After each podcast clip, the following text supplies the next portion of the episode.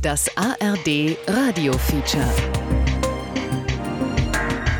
Hören, was dahinter steckt.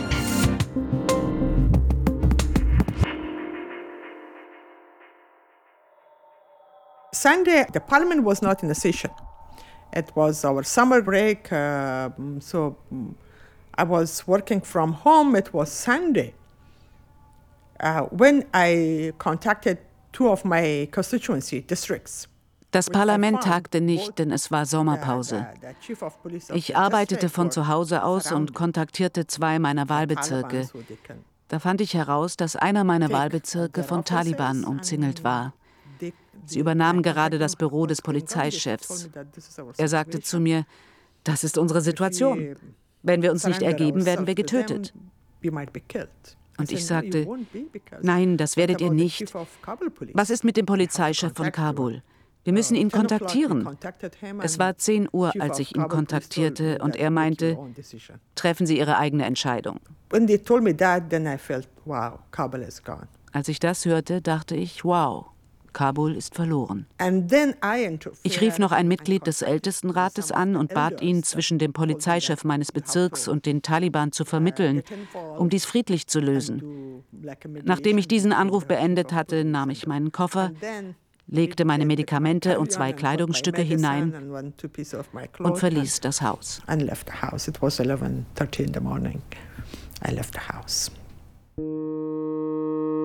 Kabuls Demokratie im Exil. Doku über afghanische Volksvertreterinnen. Von Franziska Sophie Dorau.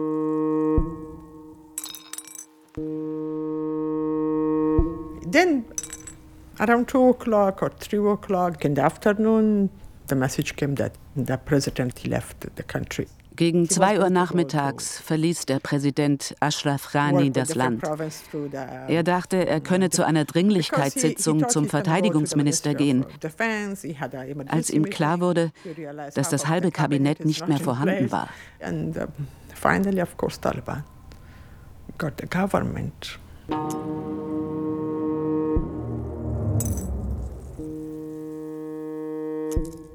در روز سقوط وقتی که شنیدیم ما رو گفتن که طالبان داخل کابل شدن Als die Taliban am 15. August nach Kabul kamen, waren wir nicht zu Hause.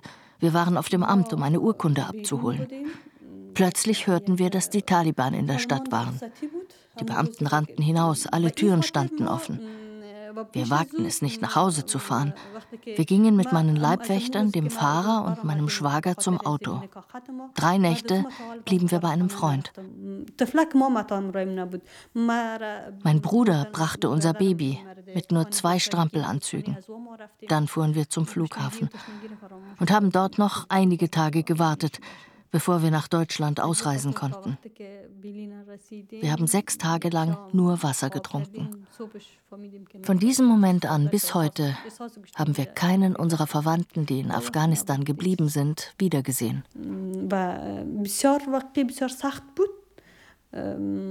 و اونمو روزی که ما برآمدن شد و امی تا حال رواست دوباره ما وطن ندیدیم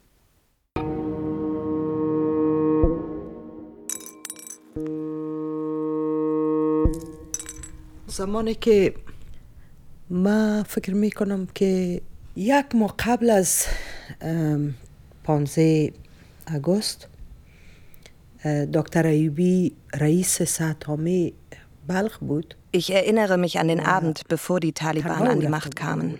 Ich war in Mazar-e Sharif. Mein Mann war dort der Chef des Gesundheitswesens.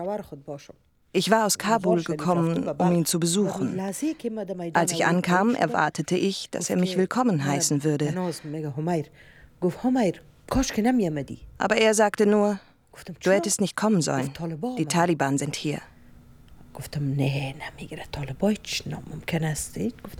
In der Nacht haben wir nicht geschlafen. Es wurde gekämpft. Das war die Nacht, in der eine Provinz nach der anderen unter dem Druck der Taliban zusammenbrach. غربی افغانستان فرا هرات قندهار همطور آمد دیگه مثل یک سیل باری like this like this Homaira Ayubi fasst in eine Schale mit gerösteten Mandeln und Pistazien. Anhand der Nüsse, die sie aus ihrer Hand einzeln auf ihren Teller klirren lässt, veranschaulicht sie, was im August 2021 in ihrer Heimat Afghanistan geschah. Wie eine Provinz nach der anderen an die Taliban fiel, beziehungsweise von den abziehenden NATO-Streitkräften fallen gelassen wurde. Warum? Weil die Bereitschaft der USA, Afghanistan zu verteidigen, geschwunden war. Ayubi ist eine kleine, kräftig gebaute, aber graziöse Frau mit welligen braunen Haaren, freundlichem Gesicht und intensivem Blick. Wie Shinkai Karuchel und Suraya Akbari war sie Parlamentarierin in Kabul und musste mit ansehen, wie die Machtübernahme der Taliban zur jüngsten afghanischen Katastrophe führte. Denn der Fall Kabuls, meint Ayubi, setze nur die lange Reihe von Desastern fort, in welche der Eroberungsdrang diverser Großmächte, von den Briten über die Sowjets bis hin zu den USA, das Land am Hindukusch gestürzt habe. افغانستان که میگن قبرستان ابرقدرت‌های بزرگ مثل انگلیس بوده مثلا man sagt, Afghanistan sei der Friedhof der Imperien. Aber ich sage, es ist der Friedhof des afghanischen Volkes, das immer den Preis bezahlt. Wir migrieren. Wir haben alles verloren. Die Menschen in unserem Land haben nichts zu essen. Die Wirtschaft bricht zusammen. Vor dem Kollaps unserer Regierung saß ich im Parlament in der Kommission für höhere Bildung. Ich habe Hunderte von Stipendien vergeben, damit Mädchen in Afghanistan und im Ausland studieren konnten.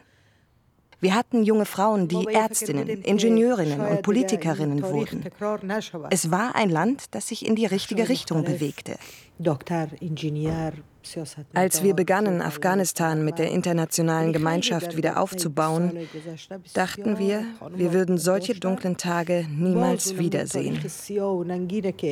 ما دیده بودیم و پس تکرار شد پس تکرار شد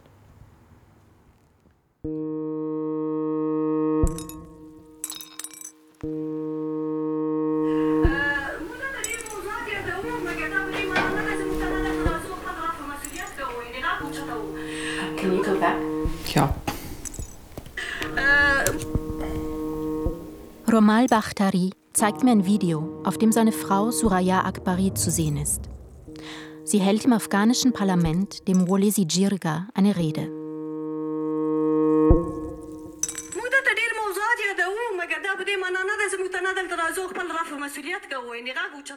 Das bewegte Bild zeugt von einer nicht mehr existierenden Arbeitsrealität, von einer nicht mehr existierenden Demokratie, zu deren Repräsentantinnen die ernste junge Frau mit dem angriffslustig funkelnden Blick gehörte und de jure immer noch gehört.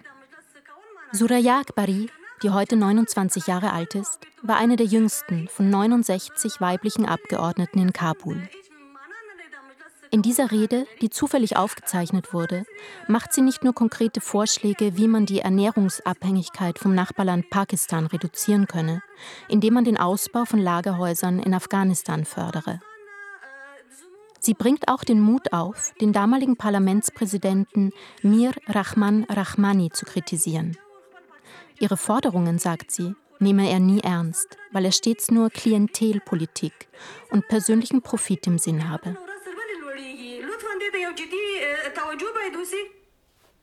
Das war im September 2020, kurz nachdem eine Investigation von Al Jazeera enthüllt hatte, dass Mir Rahman Rahmani für sich und seine Familie die zypriotische Staatsbürgerschaft und damit die EU-Bürgerschaft für 12,5 Millionen US-Dollar gekauft hatte.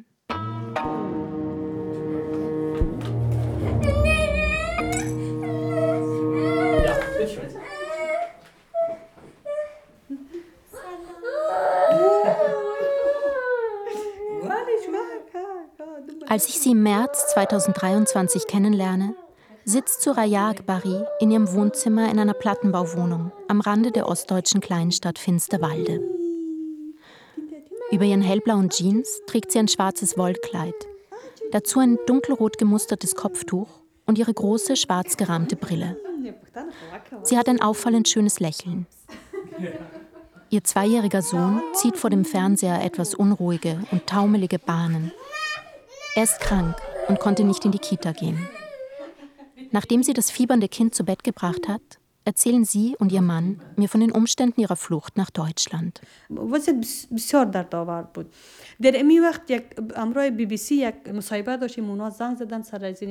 Wir waren in einer sehr kritischen Situation. Ich hatte kurz zuvor der BBC ein Interview gegeben. Das Thema war Kriegsrecht. Ich beschuldigte darin die Taliban, das humanitäre Völkerrecht zu brechen, unschuldige Frauen und Kinder zu töten. Die BBC strahlte das komplette Interview aus. Gleich in der Nacht darauf riefen die Taliban an und sagten, sie erheben das Wort gegen uns, bald sprechen wir mit ihnen. Das war eine extrem harte Drohung. Sie kannten unser Haus, die Farbe meines Kopftuchs. Sie wussten, wie viele Leibwächter ich hatte. Sie riefen immer wieder an, von verschiedenen Nummern. Meine Familienmitglieder sagten, du solltest Afghanistan verlassen, zumindest für einige Zeit. Sonst wirst du der Grund dafür sein, dass wir getötet werden.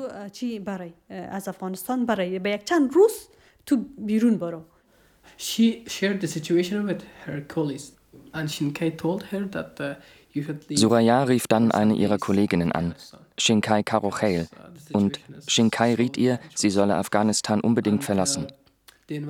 Kurz danach meldete sich eine andere Abgeordnete, die mit der Journalistin Nathalie Amiri in Deutschland befreundet ist. Amiri erstellte in diesen Tagen eine Liste von Frauen, die sich in höchster Gefahr befanden. Sie hat Surayas Namen auf diese Liste gesetzt. Then by the, her help we come out from Afghanistan to Germany.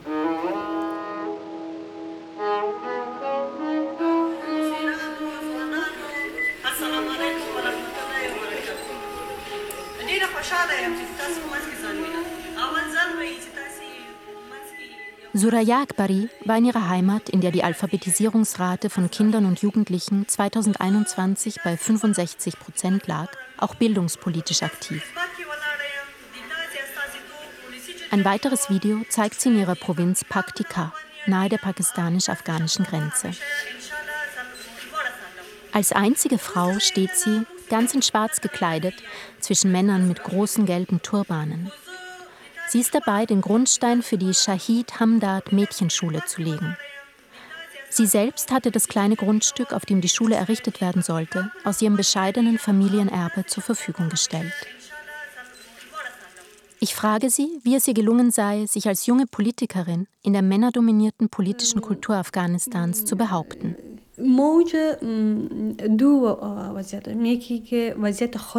Ich habe in zwei völlig verschiedenen politischen Sphären gearbeitet.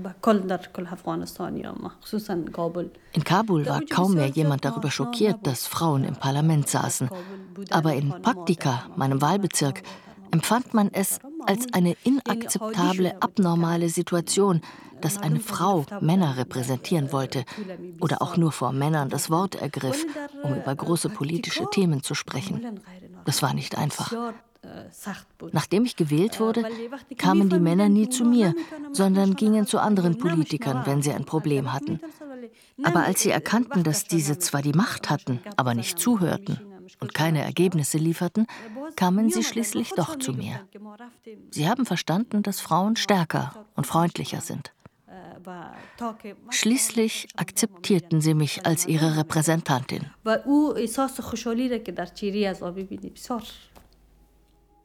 Mehr als anderthalb Jahre ist Suraya Akbari an diesem Märznachmittag schon im Exil. Die Trennung von ihrer Karriere und den damit verbundenen Möglichkeiten zu helfen macht ihr zu schaffen genauso wie die Trennung von ihren in Afghanistan verbliebenen Angehörigen. Auf sie wird von den Taliban aufgrund der politischen Arbeit Surayas gehörig Druck ausgeübt. Dennoch sind alle Versuche, sie über den Familiennachzug nach Deutschland einreisen zu lassen, gescheitert. Äh, äh, im Moment kann ich nicht einmal auf Social Media aktiv sein. Sie haben meine Familie und die meines Mannes bedroht. Wer seine Stimme erhebt, um die Taliban-Herrscher zu kritisieren, wird gefangen genommen oder getötet.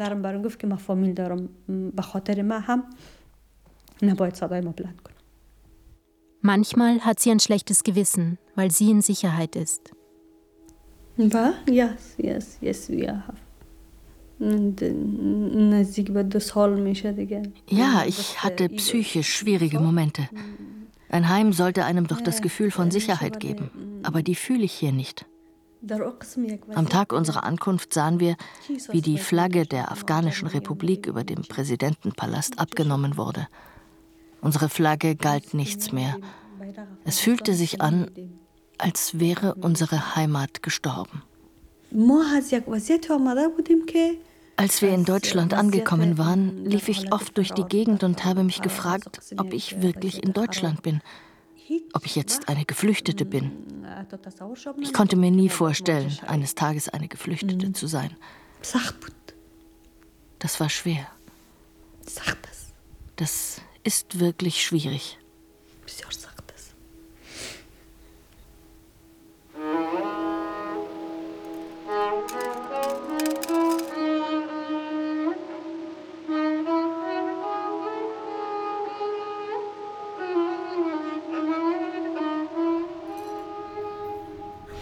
اگر طالبا همینطور که آمده بود یک دولت قوی را ایجاد میکرد با تمام اقوام افغانستان Als die Taliban an die Macht kamen, hofften wir, sie hätten sich geändert und würden eine Regierung für das gesamte afghanische Volk bilden. Wir hätten sie unterstützt. Aber mit der Einstellung, die sie haben, wäre es ein sehr gefährlicher Schritt, wenn die Weltgemeinschaft diese Regierung anerkennt.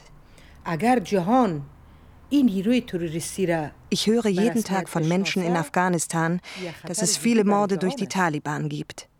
Stille Morde, von denen niemand erfährt. Sie töten die ehemaligen Beamtinnen und Beamten des Militärs und der Regierung. حکومت قبلی افغانستان کار کرده ما شاهدش هستیم im Oktober 2022 besuche ich Homaira Ayubi in ihrer Wohnung in Scarborough, dem östlichsten Bezirk der kanadischen Millionenstadt Toronto. Als die 53-Jährige aus Afghanistan fliehen musste, kam sie mit Hilfe der NGO Minas List über den Iran, Georgien und Griechenland nach Nordamerika. Wie die allermeisten der 60 geflüchteten weiblichen Abgeordneten des afghanischen Parlaments zog es sie nach Kanada, wegen der multiethnischen Gesellschaft und der starken Antidiskriminierungsgesetze, die ihren Kindern die Chance geben, von Beginn an als gleichwertige Mitglieder in der Gesellschaft wahrgenommen zu werden. In ihrer Exilwohnküche, die einen gewissen 60er-Jahre-Charme versprüht, herrscht ein ständiges Kommen und Gehen. Ayubi trägt ein dünnes Kleid mit Zebramuster. Sie kocht riesige Kannen grünen Tee, den sie und ihre Familie brühend heiß trinken. Enjoy.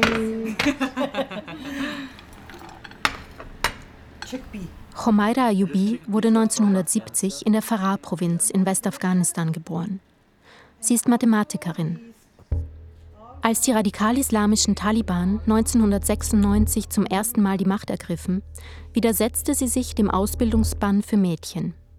So leitete sie eine der vielen Hinterzimmerschulen, in denen Kinder heimlich und säkular unterrichtet wurden. In den 20 Jahren der Demokratisierungsbemühungen wurde sie von der Lehrerin zur Bildungspolitikerin. Im September 2016 gründete Homaira Ayubi den Antikorruptionsausschuss im afghanischen Parlament. Als dessen Leiterin legte sie sich mit korrupten Politikern an, mit Ministern, die Milliardäre wurden, und einer Oberschicht, die ebenfalls von den jährlich etwa 8 Milliarden US-Dollar an Hilfsgeldern profitierte. کار بسیار سخت بود به خاطر از سخت بود که ما وقتی که کرپشن میدیدم باید شو میکردم و نشان میدادم به مردم Natürlich war so ein Ausschuss eine höchst riskante Sache. In einem Land, in dem man auf so vielen Ebenen mit Korruption konfrontiert war. Internationale Organisationen, Regierungsmitglieder, Parlamentsabgeordnete, Terrorgruppen, Warlords. Jeder war in diesem System korrupt. Zwischen afghanischen und ausländischen Bauunternehmern wanderten Milliarden hin und her. Beim Städtebauministerium zum Beispiel haben wir ermittelt und 20 Leute kamen ins Gefängnis.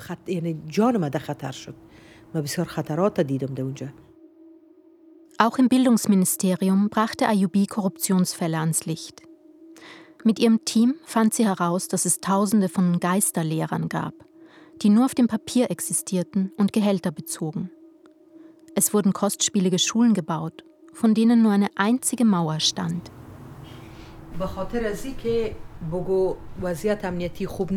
Und warum? Die Sicherheitslage war so schlecht, dass es der Regierung und den ausländischen Investoren nicht möglich war, zu kontrollieren, wohin die Gelder tatsächlich flossen. Der sogenannte Krieg gegen den Terror war für diejenigen, die sich daran bereicherten, ein Riesenerfolg. Laut John Sopko, dem US-Generalinspektor für den Wiederaufbau Afghanistans, investierten die USA bis Ende 2020 rund 143 Milliarden Dollar in den Wiederaufbau, wovon 62 Prozent in Aufbau, Training und Ausstattung des afghanischen Heeres flossen. Davon profitierten in hohem Maße jene internationalen Unternehmen, die zum Beispiel über 500 Militärstützpunkte bauten. Der Krieg selbst wurde neben dem Opiumhandel zum wichtigsten Zweig der afghanischen Volkswirtschaft. Auch korrupte afghanische Kommandeure und Beamte, beklagt Ayubi, machten ein Vermögen, indem sie gefallene Soldaten auf dem Papier weiterleben ließen und deren Sold in die eigenen Taschen steckten.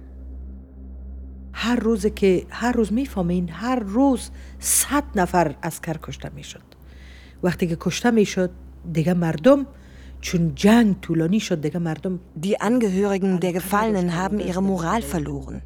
Sie sagten, wenn unser Sohn stirbt, kümmert sich niemand um uns, aber andere profitieren davon. Da fing das Problem an.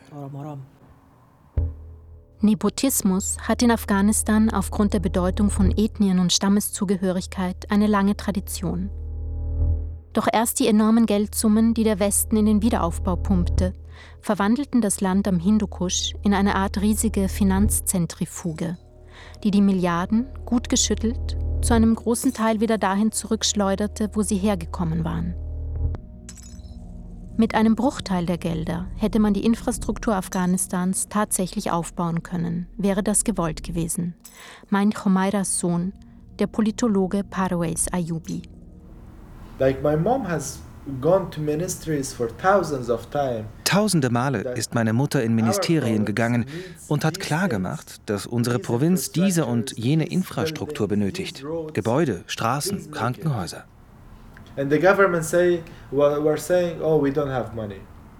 Oh, und die Regierung sagte, wir haben kein Geld. Doch am nächsten Tag tauchte irgendein Projekt aus dem Nichts auf und wurde mit Millionen Dollar gefördert.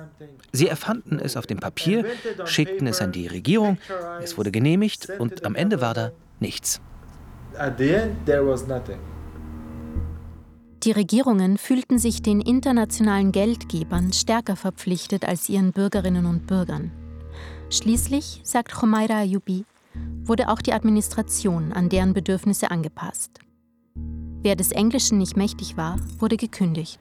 ولی متاسفانه مخصوصا در دوره آمد کرزی بهتر بود ولی در دوره اشرف غنی اشرف غنی زیاد Präsident Ashraf Ghani feuerte tausende erfahrene Beamte und setzte junge Diaspora-Afghaninnen und Afghanen aus den USA und Kanada auf ihre Posten. Sie beherrschten unsere Landessprachen kaum, aber verdienten das 20-fache dessen, was die lokalen Arbeitskräfte bekamen. Diese Leute hatten eine andere Mentalität.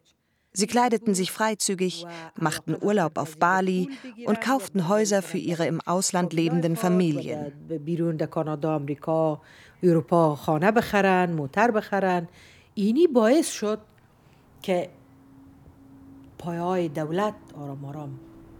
Es entstand ein ganzer Überbau von Menschen, die kamen, Geld machten und spätestens als sie 2021 evakuiert wurden, in den Westen zurückkehrten. Doch viele der Afghaninnen und Afghanen, die tagtäglich für die Demokratie kämpften, wurden zurückgelassen. Sie sind zu arm, um überhaupt einen Pass zu bekommen.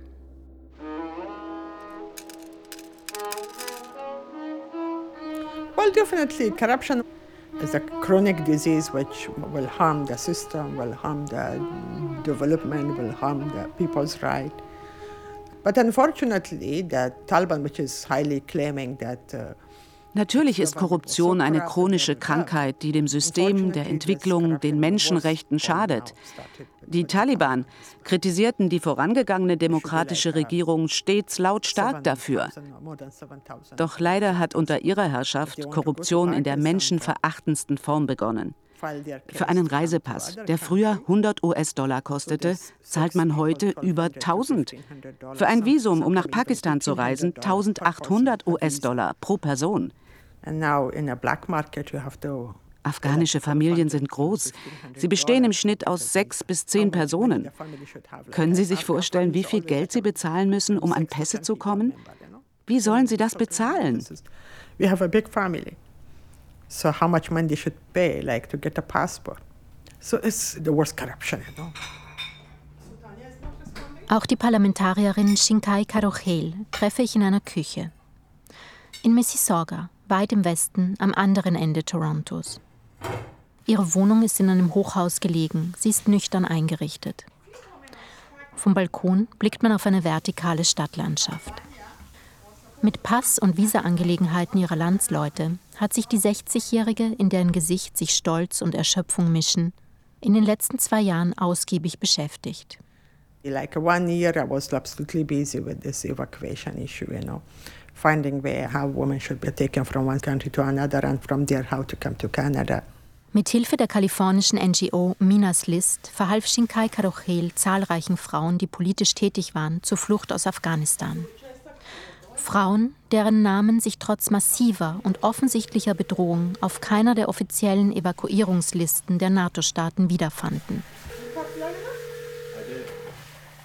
Karuchel lebt in Toronto mit ihren drei erwachsenen Söhnen und ihrer Tochter Mina. Seit sie im August 2021 als Parlamentsabgeordnete und Gründerin eines Frauenbildungszentrums aus Kabul fliehen musste, verbringt sie den größten Teil ihrer Tage in dieser kanadischen Küche. Sie dient ihr als Büro. Wenn es die Zeitverschiebung erfordert, sitzt sie schon um 5 Uhr morgens vor dem Laptop, gibt Interviews und vernetzt sich via Zoom mit anderen afghanischen Politikerinnen, von denen viele heute wie sie im Exil leben.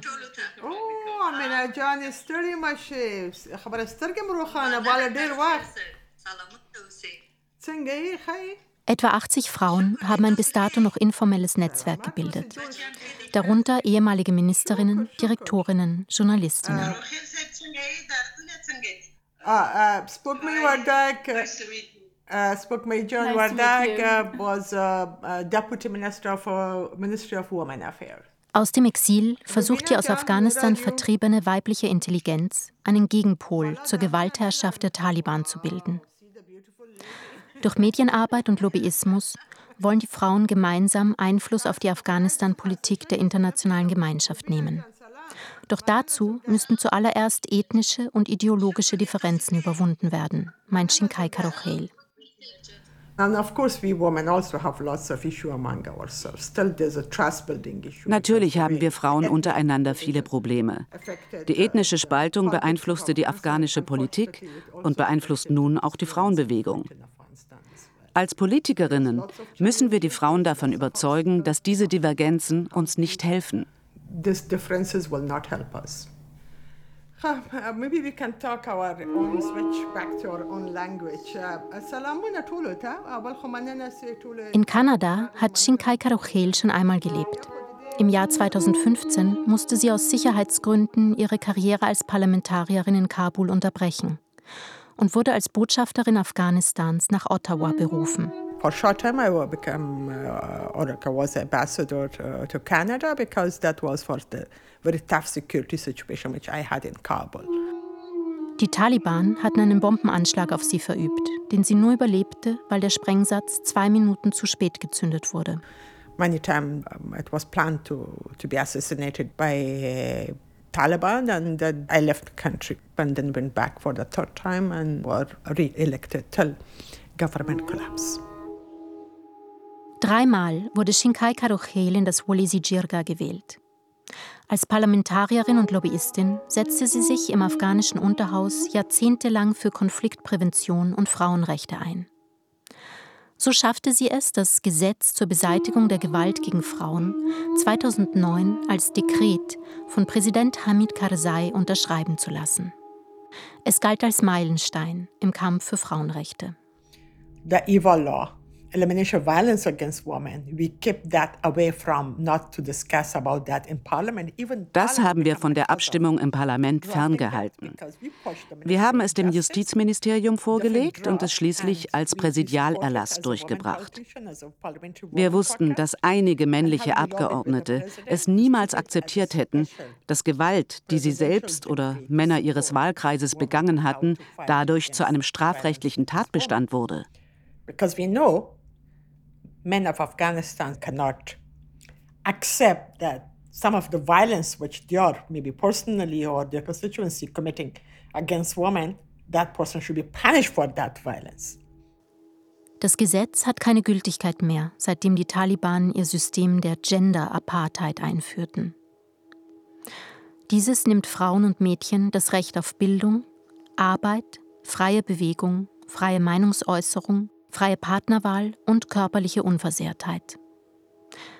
Dass die radikalen Islamisten die systematische Diskriminierung und Isolation von Frauen und Mädchen mit der Wiederherstellung weiblicher und männlicher Ehre rechtfertigen, erscheint Karucheil grotesk. I think it's not a matter of honor. If Taliban think this is the way they can honor women by keeping them like a slave inside the house and ich denke, es ist keine Frage der Ehre. Vielleicht glauben die Taliban, dass sie eine Frau ehren können, indem sie sie wie eine Sklavin halten und von den Einkünften oder der Gnade eines Mannes abhängig machen. Aber das ist nicht die wahre Botschaft des Islam. Islam gave us equal rights. Islam encouraged us to work and Islam encouraged us to seek knowledge. Der Islam gab uns gleiche Rechte, ermutigte uns zu arbeiten und uns zu bilden. Der Koran beginnt mit dem Wort lies. So that's absolutely the very uh, conservative uh, village level mentality of Taliban die Vorstellung, die die Taliban von Ehre haben, ist ihrer Dorfmentalität geschuldet. Und natürlich versuchen sie, diese in den Koran hinein zu interpretieren.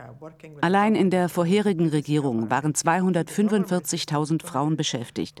Sie sind jetzt arbeitslos. Eine meiner Kolleginnen kontaktierte einen der Taliban-Führer, um dieses Problem zu besprechen. Und nichts geschah. Die Taliban überlegen, wie sie die Bettler von der Straße holen können. Aber was ist mit den Frauen, die keinen männlichen Ernährer haben? Es ist eine wirklich kritische Situation, mit der mein Land konfrontiert ist. Deshalb bin ich physisch hier in Kanada, aber mental bin ich absolut in Afghanistan. Ich war gezwungen, mein Land zu verlassen. Für mich war mein Heimatland meine Wahl. Ich wollte dort dienen, dort leben und schließlich dort sterben, weil mein Land mich braucht, nicht Kanada for me, my, my, my country was my choice to live and serve there and live there and finally die there, you know, because my country needed me, not Canada. Ich frage Shinkai Karuchel, wann ihr klar wurde, dass die Taliban die Macht zurückerlangen könnten. Well, of course, the, when uh, in the Doha it was decided, the agreement was signed. Because the way America als die Vereinbarungen in Doha unterzeichnet wurden und die Amerikaner die afghanische Regierung ignorierten und ausschlossen. How you can ignore or not include a legitimate government wie kann man eine legitime Regierung in eine Entscheidung, die man für Afghanistan trifft, nicht einbeziehen? Das war der Beginn der Krise.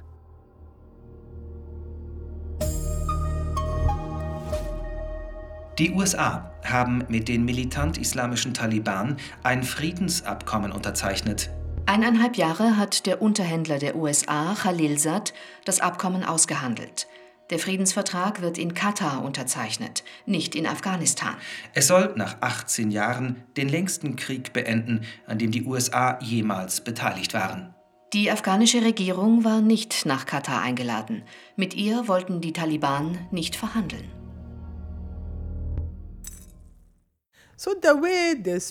Die Art und Weise, wie dies gehandhabt wurde, ließ durchblicken, dass dies nicht unser Friedensprozess war.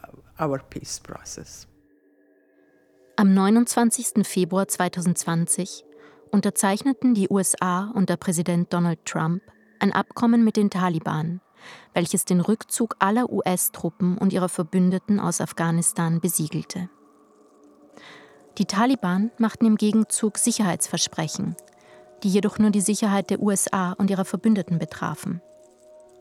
Zum Abkommen gehörten mehrere Anhänge, die jedoch unter Verschluss blieben. Mehr als 20.000 Beschäftigte von Subunternehmen, die in Beschaffung, Versorgung und Logistik involviert waren, verließen in Folge das Land. Dies läutete den Zusammenbruch der afghanischen Streitkräfte ein, obwohl diese in den zehn Jahren zuvor keine einzige Schlacht gegen die Taliban verloren hatten. They suddenly left the country.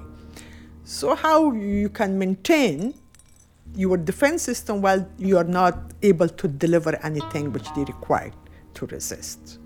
Wie sollten Sie das Verteidigungssystem aufrechterhalten, wenn nichts mehr geliefert werden konnte, was Sie zur Verteidigung benötigten?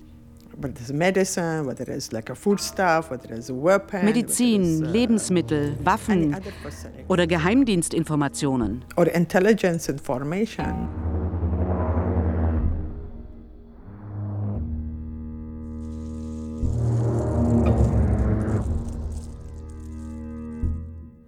گفتم میفهمین مردم افغانستان گفتم بر من از فراز زنگ زد که وکیل صاحب die Militärs aus Farah riefen mich an und sagten, Frau Abgeordnete Ayubi, wir haben keinen Treibstoff für unsere Helikopter. Sie haben gerade den technischen Support zurückgezogen. Auf diese Weise haben die US-Befehlshaber mit ihrem Abzug das Rückgrat des afghanischen Militärs gebrochen.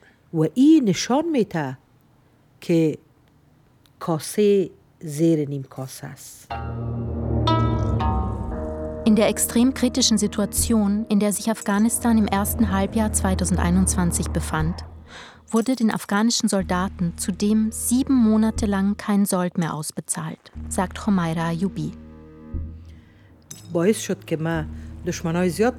Natürlich sind viele desertiert. Die Korruption war so massiv, dass sie den Soldaten sogar das Essen stahlen. Es war herzzerreißend. Die Soldaten waren doch dazu da, für die Demokratie zu kämpfen, für die Rechte der Frauen. Ich bin zu verschiedenen Medien gegangen und habe geredet und geredet. Bald bekam ich Probleme. Ich erhielt Drohanrufe vom Verteidigungsministerium und vom Geheimdienst. Warum sagen Sie immer wieder diese Dinge? Darunter leidet die Moral.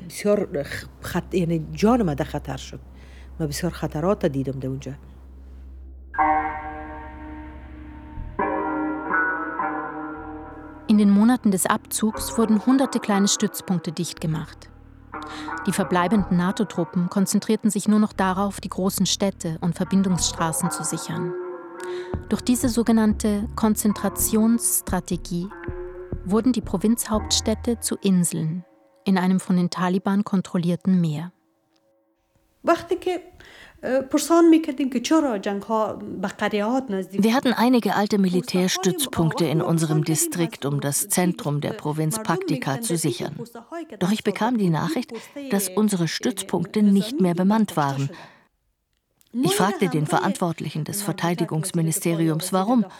Und mir wurde gesagt, dass es eine neue Strategie sei, um die Taliban zu besiegen. Ich sagte, wenn diese Stützpunkte aktiv wären, wäre es ein leichtes, die Taliban zurückzudrängen. Sie könnten nicht ins Zentrum der Provinz vordringen. Warum sind diese Stützpunkte leer?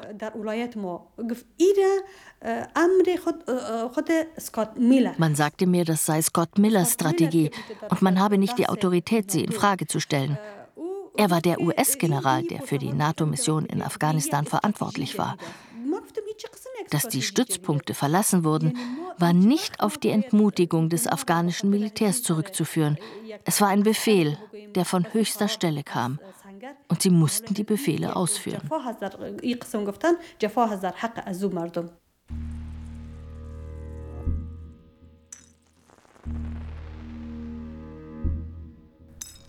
Actually, our security sector decided not to fight because whatever was the reason. Unser Verteidigungsministerium hatte beschlossen, nicht zu kämpfen, was auch immer der Grund war.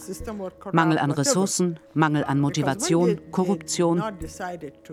Als sie sich entschieden hatten, nicht zu kämpfen, konnten die Taliban Territorium gewinnen. Andernfalls hätten die Taliban durch ihre Offensive nicht einen einzigen Bezirk erobert. Das ist sicher. Das ist for sure.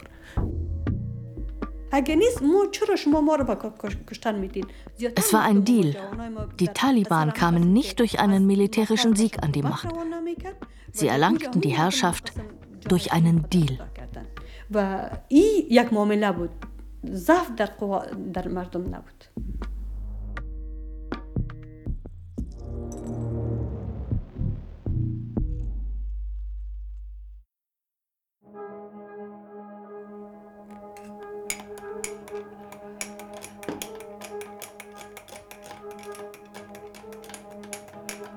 In ihrer Wohnung in Finsterwalde bereitet Suraya Akbari afghanischen Kaffee zu.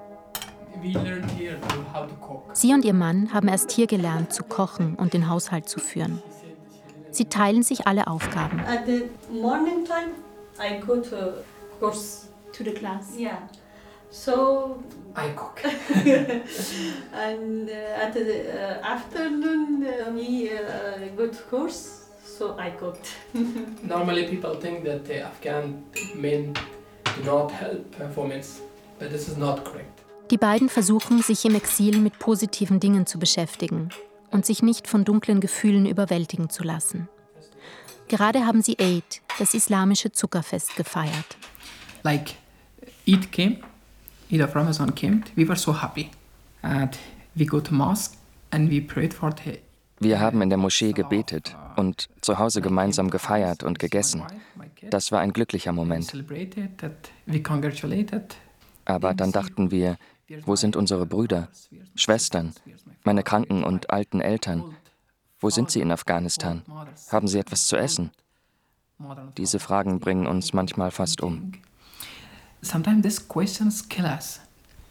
تمام مردم افغانستان بسیار به استثناء کسای بسیار کم شاید از لحاظ اقتصادی Sehr viele Menschen in Afghanistan sind in einer sehr kritischen ökonomischen Situation. Sie hoffen nur noch, dass ihnen irgendwie ein Stückchen Brot in die Hände gelangt. Mein Bruder ist einer von ihnen. Das ist unglaublich schmerzhaft. یک شخص به یک وضعیت برسه یعنی بسیار دردآور هست when we think about them, that make us so under pressure. My one sister is widowed. Eine meiner Schwestern ist Witwe. Ihr Mann ist in der Pandemie gestorben. Sie hat drei Kinder. Sie darf nicht mehr arbeiten. Wer soll nun, da wir hier sind, diese Verantwortung tragen? But when we come to here, who take the responsibility for them? In Kabul versorgten Suraya und Romal 15 Menschen aus ihren beiden Familien. Sie kamen für Erziehung, Gesundheit, Ernährung, Kleidung auf. Exil, das verstehe ich im Gespräch mit dem jungen Paar, das bedeutet auch und vor allem die Verantwortung, die man empfindet, nicht mehr wahrnehmen zu können.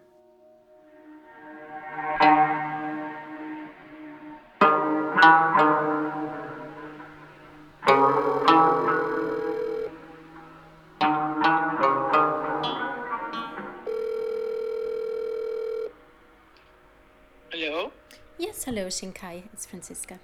Yes, I'm ready. Als ich im Mai 2023 mit Shinkai Kadochel in Toronto telefoniere, hat das Netzwerk der afghanischen Frauen im Exil immer noch keinen Namen.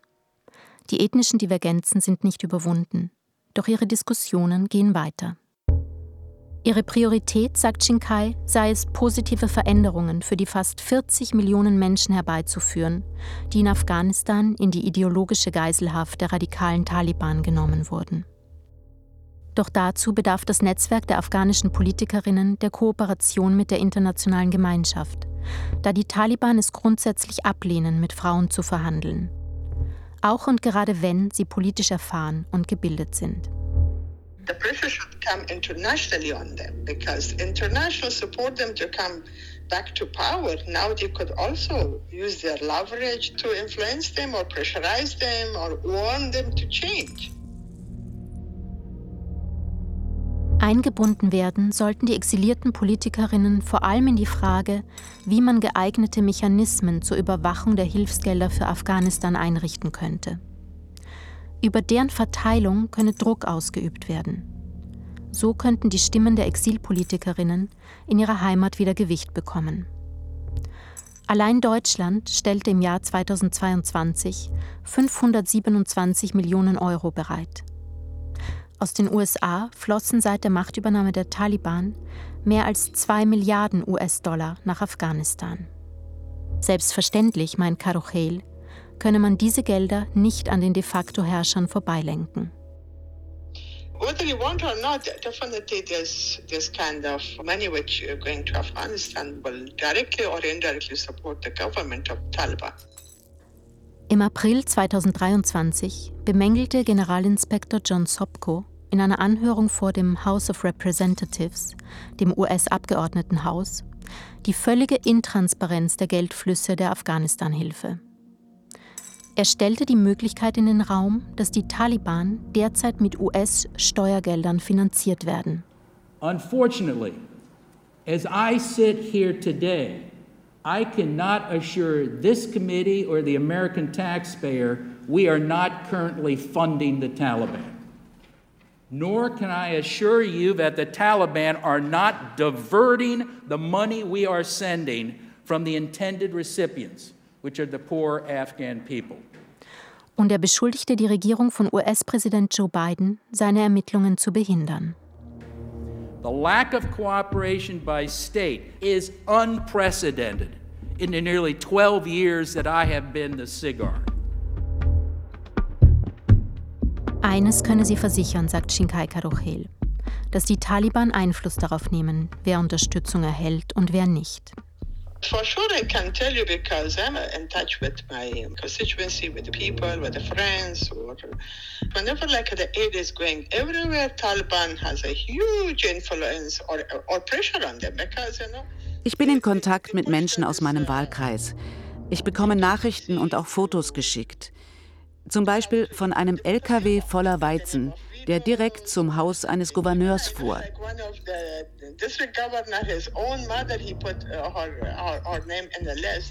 Einer der Gouverneure setzte sogar seine eigene Mutter auf die Liste.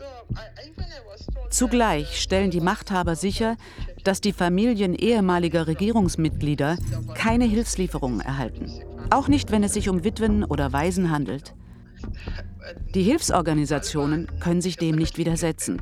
Sonst lässt man sie ihre Arbeit gar nicht machen.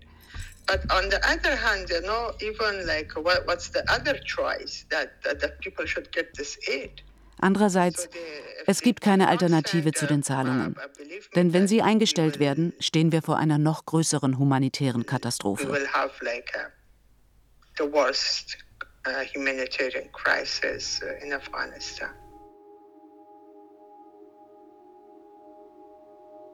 In Afghanistan droht, so das UN-Welternährungsprogramm World Food Program, die größte Hungerkrise seit 25 Jahren. Sechs Millionen Menschen seien nur noch einen Schritt von der Hungersnot entfernt. Und seit die Taliban ihr Arbeitsverbot für Frauen auf UN-Mitarbeiterinnen ausgeweitet haben, habe sich die Zahl der Spenden für das Land drastisch reduziert, meint Philipp Kropp vom World Food Program der Vereinten Nationen. Shinkai Karuchel erinnert daran, dass humanitäre Hilfe unter allen Umständen apolitisch bleiben muss. Auch wenn man durch die finanzielle Unterstützung die erhoffte Erosion der Taliban-Herrschaft verzögere. Nach vier Jahrzehnten Krieg, meint die exilierte Parlamentarierin und Diplomatin, könne man derzeit nur auf Geduld setzen, die Bevölkerung weiter unterstützen und die Risse im Regime beobachten. I don't believe in fighting against each other. I don't believe in eliminating any group. And hope Taliban improve themselves and get their legitimacy from the people. So to make silent the people and exclude women is, is not wise way. Das Volk zum Schweigen zu bringen und Frauen auszuschließen, ist auf lange Sicht kein gangbarer politischer Weg.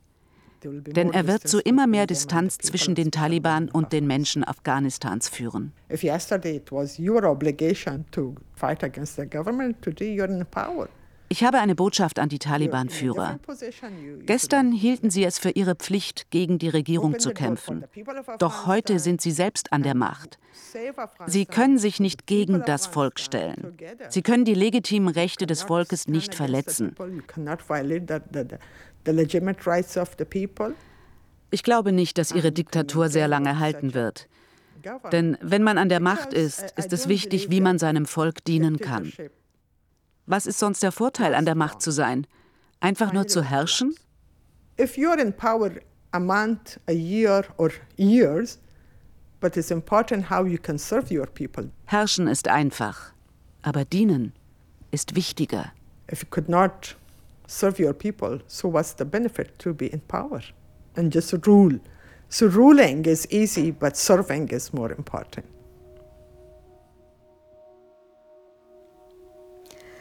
و شما قبلا پرسان کردین چیزی را که به عنوان آخرین گفته ها Vorhin haben Sie mich gefragt, was ich mir zum Ende des Gesprächs wünsche. Ich wünsche mir, dass der Tag kommen wird, an dem all die Personen, die sich der Korruption schuldig gemacht und das afghanische Volk unterdrückt haben, zur Rechenschaft gezogen werden. Alle, die zur heutigen Situation in Afghanistan beigetragen haben, sollten sich verantworten. Auch ich, wenn ich involviert gewesen sein sollte. Man sagt, dass wir Afghanen und Afghaninnen ein großes Herz haben. Wir vergessen die schlechten Dinge schnell und fangen wieder von vorne an. Wir sollten diese Angewohnheit ablegen und Anklage erheben damit die Weltgemeinschaft ihre Verantwortung in Zukunft nicht mehr so leicht ignorieren kann.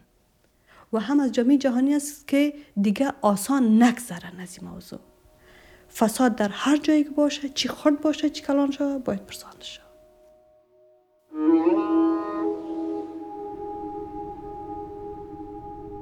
Kabuls Demokratie im Exil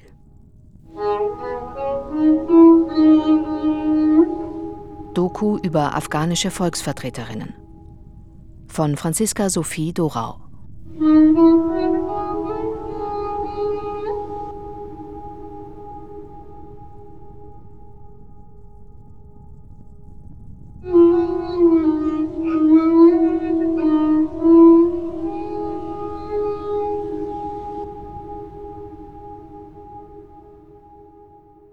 Es sprachen Irina Wanka, Marietta Megid, Lena Drieschner, Yannick Süßelbeck, Isabelle Demey, Johannes Wördemann und die Autorin. Ton und Technik Manfred Seiler, John Krohl und Clemens Haas. Sounddesign Arno Krähan. Regie Franziska Sophie Dorau. Redaktion Christian Lerch.